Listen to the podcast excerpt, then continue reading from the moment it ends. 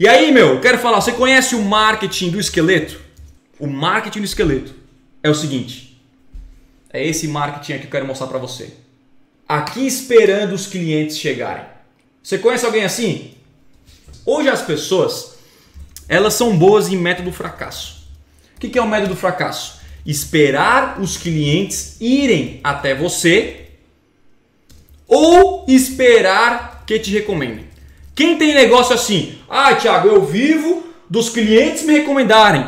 Ah, Thiago, eu vivo, eu espero os clientes chegarem até mim porque o meu produto é bom. Irmão, esse é o método do fracasso.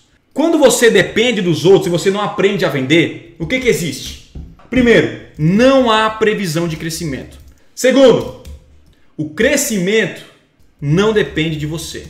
O crescimento do seu projeto, o crescimento do seu negócio tem que depender 100% de você. E o que, eu preciso fazer? Você precisa estudar Google e tráfego, porque dessa forma você não depende de ninguém. Eu vou te explicar, tá? Vou pegar um exemplo. Você é um fotógrafo. E aí, o que, que você vende? Você vende serviço de fotografia para casamento, etc. Beleza. O que acontece no segundo momento? As pessoas, elas, o fotógrafo, ele espera os clientes chegarem até ele.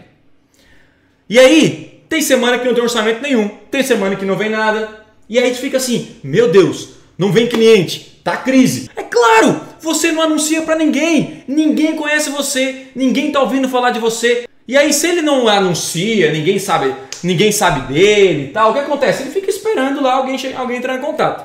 Beleza. Aí ele sempre tem horário ruim. Quando chega um lead, uma pessoa interessada, oi, você, você faz aí, você é fotógrafo de casamento? Sou. E aí o cara é tão desesperado, porque ele tem várias datas livres, ele é tão desesperado que ele chega a fazer o serviço que ele quer. Você vende pelo preço que o cliente quer, você basicamente fica na mão do cliente. Você tem que aprender a vender com qualidade e escolher os clientes. Se esse mesmo fotógrafo anunciasse no Google e toda semana chegasse 10, 15 leads para ele, ou seja, pessoas interessadas em comprar dele. O que, que vai acontecer? O que, que vai acontecer? Ele vai poder escolher os clientes. Ele vai poder falar, cara, eu vou trabalhar com você. Ou meu preço é tanto. E é isso.